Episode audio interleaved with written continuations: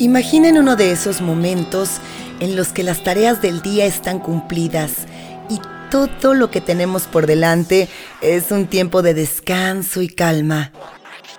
Imaginen ese bienestar. Imaginen que levantamos la vista hacia el cielo y suspiramos profundamente llenando nuestros pulmones. Qué sensación de paz, ¿verdad? Ahora, si a ese escenario tan relajante le agregamos solo un elemento, uno pequeño, no mayor que nuestra propia casa o incluso que un autobús vulgar de esos que vemos a docenas cada día, las sensaciones pueden ser muy diferentes. Si ese elemento, llamémosle objeto, pasa volando sin control por sobre nuestras cabezas para estrellarse en un cerro cercano, ya no sentiremos que solo hay paz y descanso por delante. Y es que a veces no nos detenemos a pensar en ciertos matices cuando hablamos del fenómeno ovni, por lo general imaginamos inteligencias superiores siguiendo planes que escapan a nuestro entendimiento, con propósitos que sobrepasan nuestra imaginación o incluso nuestra ética más elemental. Imaginamos, en una palabra, seres casi omnipotentes. Intuimos, tratando de no pensar demasiado en el asunto, que nuestra seguridad depende pura y exclusivamente de su buena voluntad. La idea es inquietante, cuando no bastante aterradora. Pero, ¿qué pasa si cambiamos el eje? ¿Qué pasa si empezamos a asumir que esas inteligencias pueden cometer errores catastróficos, errores que les pueden costar la vida o incluso exponerlos a peligrosas situaciones? Bienvenidos a Turismo Alien. Hoy hablaremos de los casos de estrellamientos ovni en general y uno en particular, el más documentado y el único que nunca fue clasificado. Uno ocurrido en la frontera entre Bolivia y Argentina en 1978. Una secuencia cinematográfica.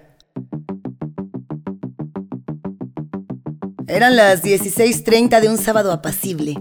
La fecha, el 6 de mayo de 1978. Ubiquémonos en este escenario. Estamos muy cerca de la frontera entre Bolivia y la provincia de Salta, Argentina.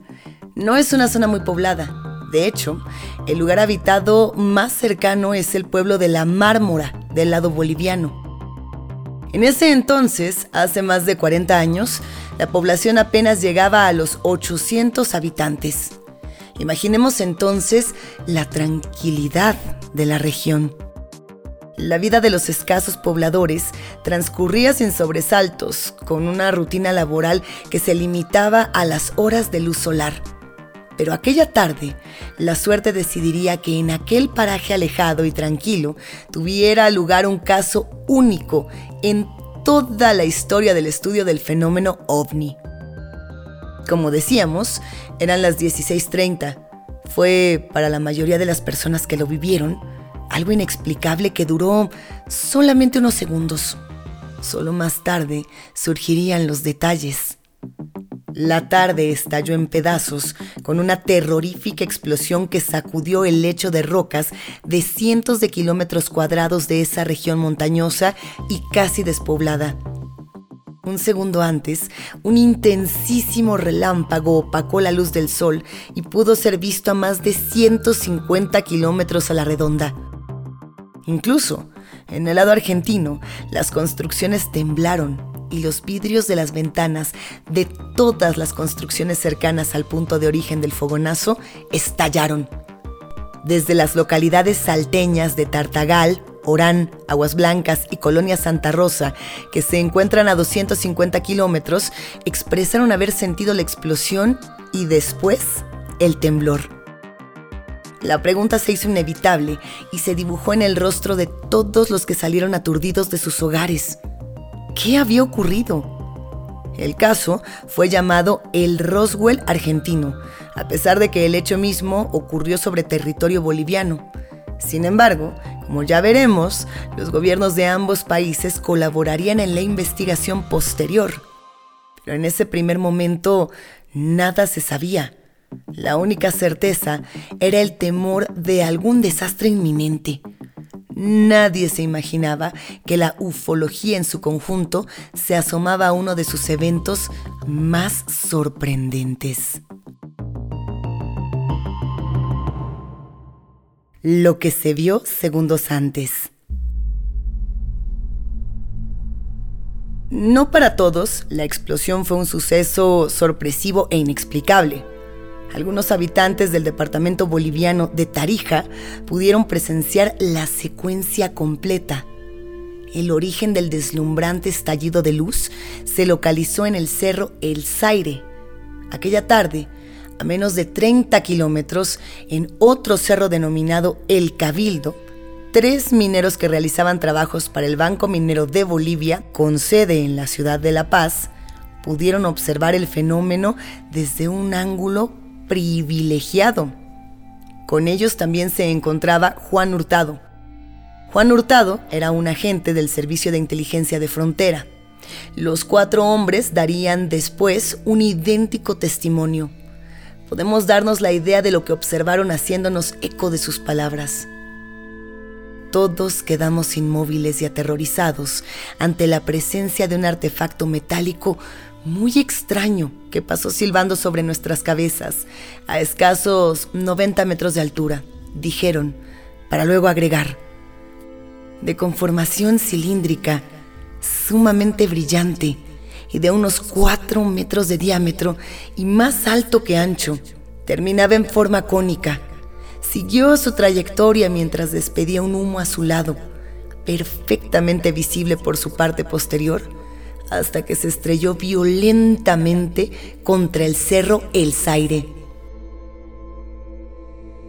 Ante la incertidumbre de quienes les tomaban testimonio, los sujetos agregaron sin rodeos lo siguiente.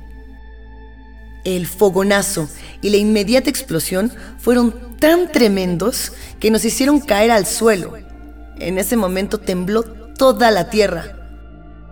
Un operador de la Oficina Nacional de Tarija, Mario Puca, jura que desde aquel día hay interferencia en todas las comunicaciones. Efectivamente, y como mencionamos, el ruido, la luz y el temblor que terminarían afectando un área de cientos de kilómetros harían pensar en una colisión catastrófica la imagen que acudía a la mente de todos era la de un vehículo y rocas reducidos a polvo. Con seguridad, también un cráter gigantesco. Semejante liberación de energía no podía quedar en la nada. Las escandalosas pruebas deberían estar allí. La explosión se comparó con una ocurrida el año anterior y que se comprobó había sido causada por un meteorito pero no había punto de comparación en cuanto a la magnitud. ¿Había caído otra piedra del espacio? ¿Pero por qué hablaban los mineros de un artefacto metálico? ¿Qué es lo que se había estrellado? Los curiosos de turno salieron a buscar otros testimonios. ¿Qué sucedió entonces? Las cosas se pusieron más y más extrañas.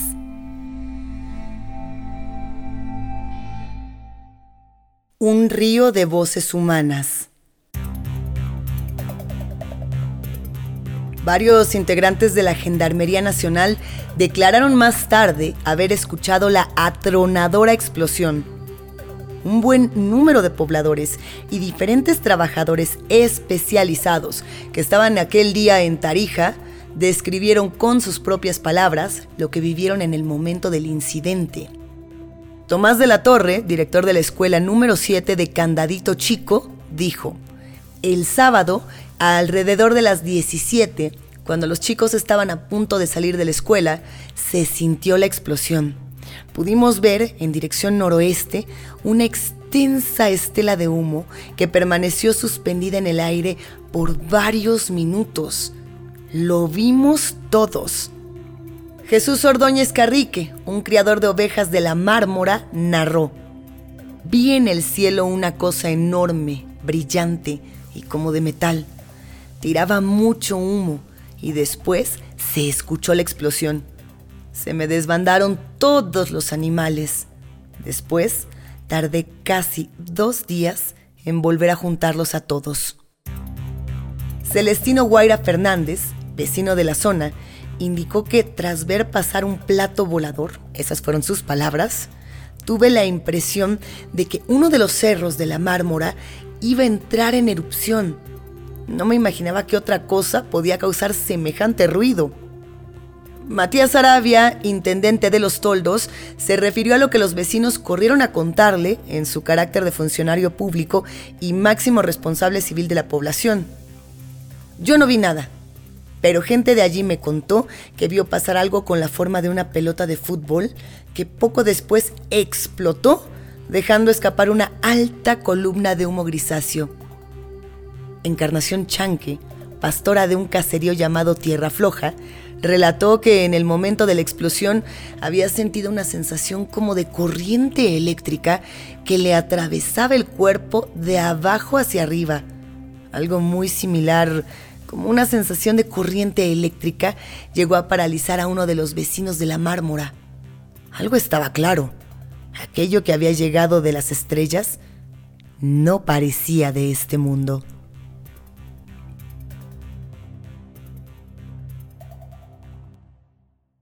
El ejército boliviano se involucra. Un evento de esta magnitud no podía dejar indiferente a las Fuerzas Armadas. Por supuesto, el operativo militar de investigación se organizó siguiendo el protocolo establecido para una situación anómala y potencialmente peligrosa, pero dentro de las posibilidades terrenales. Los mandos de la FAB, la Fuerza Aérea Boliviana, barajaban la posibilidad de que se tratara de la caída de un satélite e incluso de un misil extranjero fuera de trayectoria. La primera medida fue restringir el acceso al área del Cerro El Zaire y sus alrededores. Todas las rutas de acceso fueron puestas bajo el control del ejército, apostando retenes armados que impedían el ingreso de cualquier civil o persona profesional que no contara con la expresa autorización de la Armada. Los efectivos de la FAF, en una operación a cargo del teniente coronel Julio Molina Juárez y el teniente Osvaldo Prado, pudieron observar directamente y realizar registros fotográficos de los efectos de la explosión en la ladera sur del cerro El Zaire.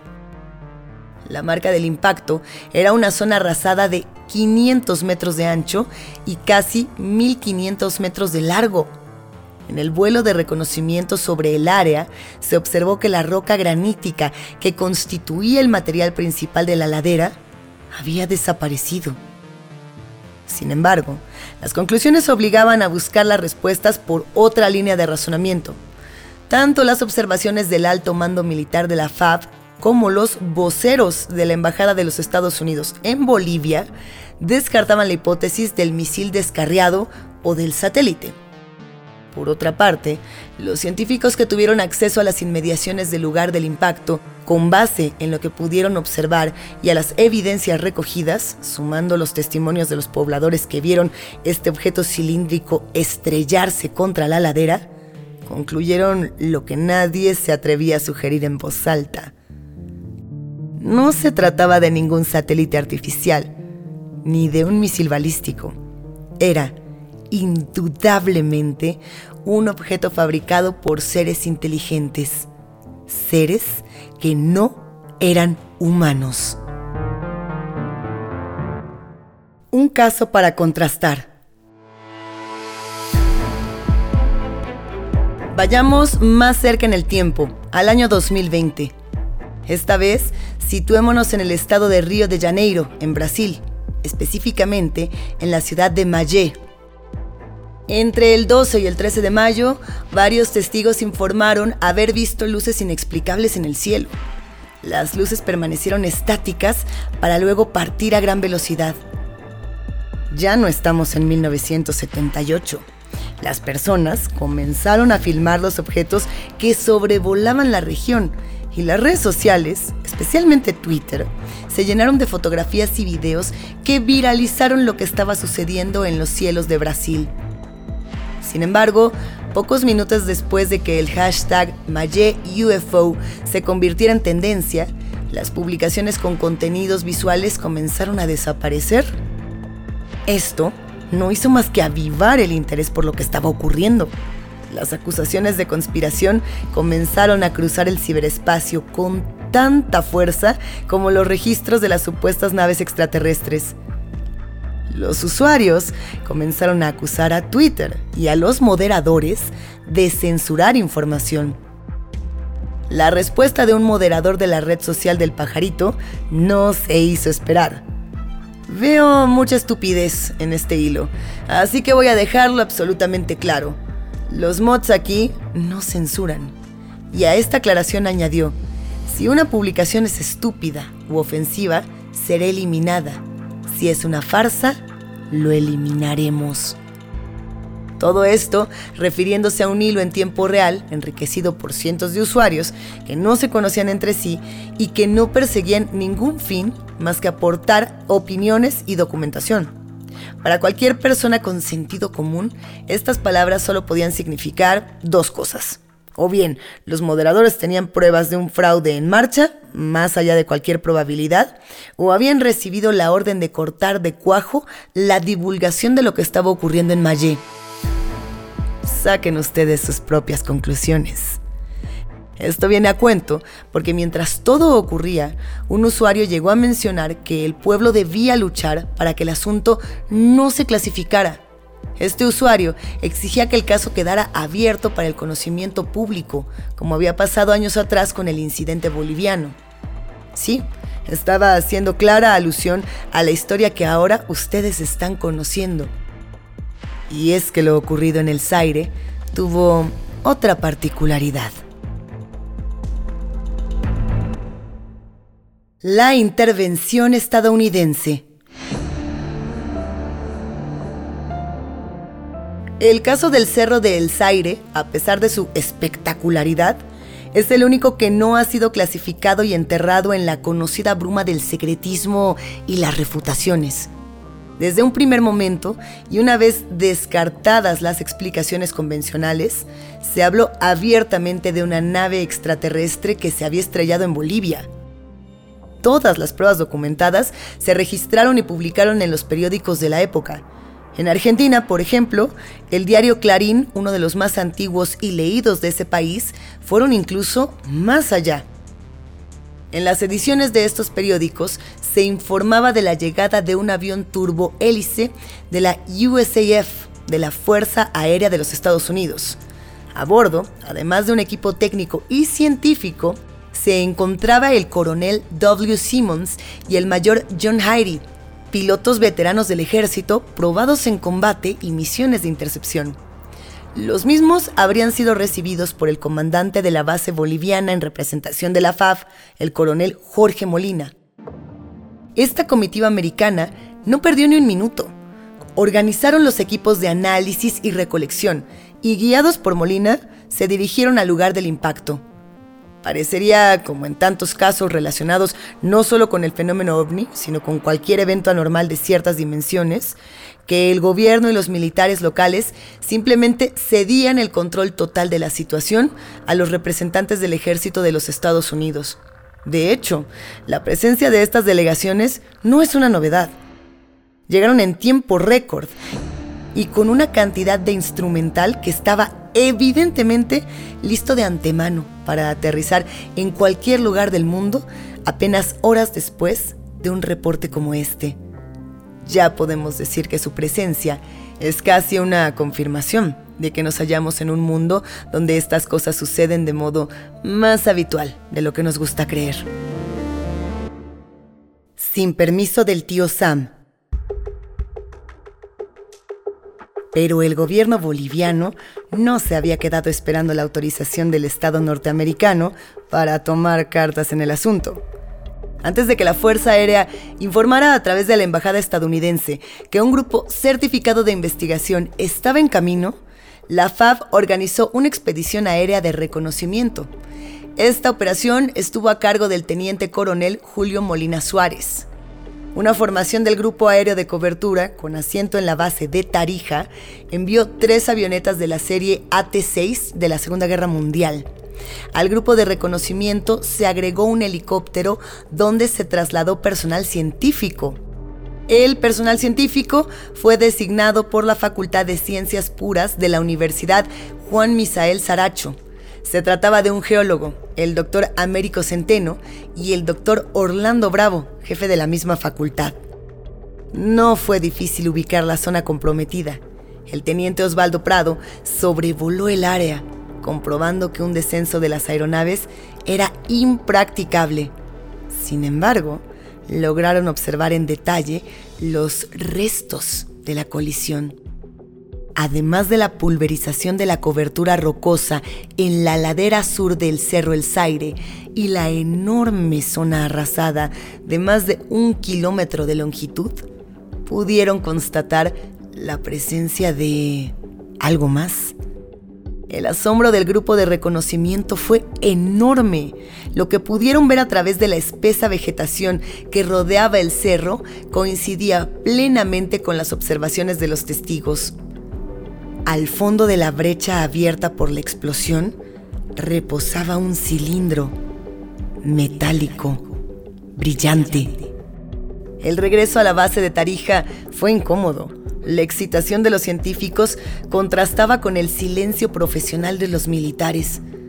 Si se tomaron fotografías del objeto estrellado, estas no han salido a la luz, pero las declaraciones de los enviados por la universidad constaron en la prensa impresa.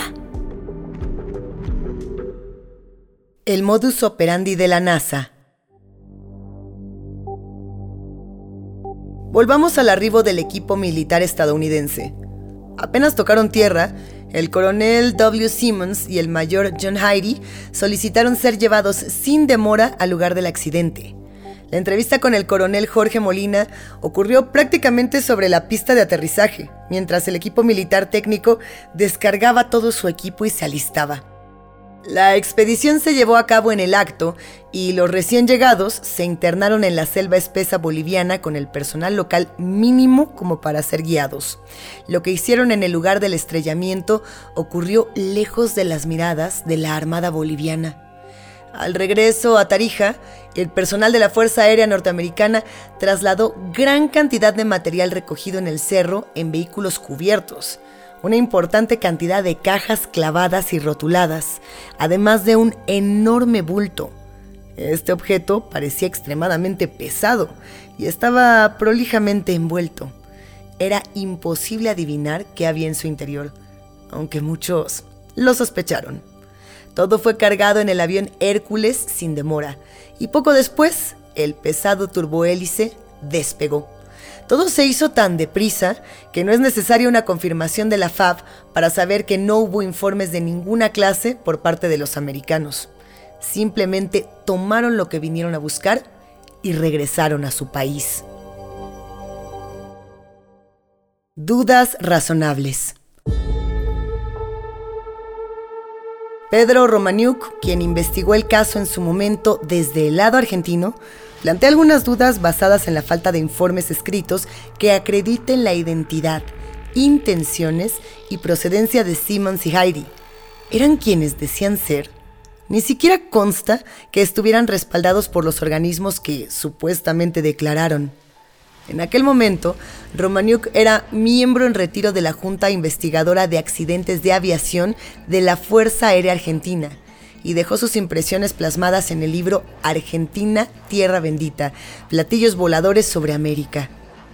El investigador no tuvo reparos en afirmar durante los años siguientes que agentes de la NASA visitaron Bolivia en 1978 y recuperaron una nave extraterrestre es razonable suponer que, además de la NASA, también el ATIC, Centro Avanzado de Inteligencia Técnica, aportó miembros a la incursión americana. Y es de público conocimiento que la base de operaciones del ATIC, con sede en Dayton, Ohio, se ha visto señalada desde hace décadas por ser uno de los depósitos por donde pasan los restos de naves extraterrestres antes de ser trasladadas a instalaciones como el Área 51 para su almacenamiento y estudio. Con la partida del Hércules y su misteriosa carga, podría decirse que el caso del ovni estrellado en el Cerro El Zaire había llegado a su fin, pero aún restaban unos pequeños puntos suspensivos en esta historia. Y es que en los días siguientes al accidente, varios pobladores informaron del avistamiento de otro objeto idéntico al que se estrelló en la selva que sobrevolaba lentamente la zona. El objeto volaba a baja altura y emitía luces intermitentes, como si se tratara de balizas. ¿Buscaban sobrevivientes? ¿O quizá recuperar fragmentos de tecnología que no querían dejar en manos de los humanos? Es lo que nosotros haríamos, pero si ese era el caso, debieron regresar con las manos vacías. El Cerro El Zaire solo conserva un cráter y una historia. Conclusiones. Desde 1947, cuando el poblado de Roswell en Nuevo México se convirtió en el nudo central de donde parten todos los hilos de la era más dura de la ufología, muchas cosas han cambiado. América, parte de Europa e incluso África, en todas partes hay al menos un caso famoso donde los elementos se repiten. Un objeto desconocido, una intervención de las autoridades locales, la aparición de agentes de alguna potencia militar y una cortina de humo que se lleva las respuestas a otra parte. Por no mencionar países como Rusia, China o Corea del Norte, donde casos como estos ni siquiera atraviesan las fronteras del secretismo oficial. A partir de esta década, nuestra propia tecnología experimentó una aceleración en su desarrollo nunca antes vista. Y no solo eso, prácticamente empató la carrera siempre desigual con la ciencia ficción. Y lo hizo hasta tal punto que hoy en día la mayoría de los libros y películas de este género quedan obsoletas en menos de 10 años. La ficción se ha transformado en una hipótesis que va camino a demostrarse cada vez a más corto plazo inteligencias artificiales, validación biométrica, hasta un mercado de valores enteramente virtual y, como dicen los pronósticos más pesimistas, un camino vertiginoso hacia la deshumanización. ¿Será que hemos descifrado parte de un código que está muy por encima de nuestra capacidad de hacer un uso responsable de él? Somos como adolescentes temerarios que han conseguido la llave del deportivo de papá cuando apenas saben conducir. Lo cierto es que no sabemos hacia dónde nos dirigimos.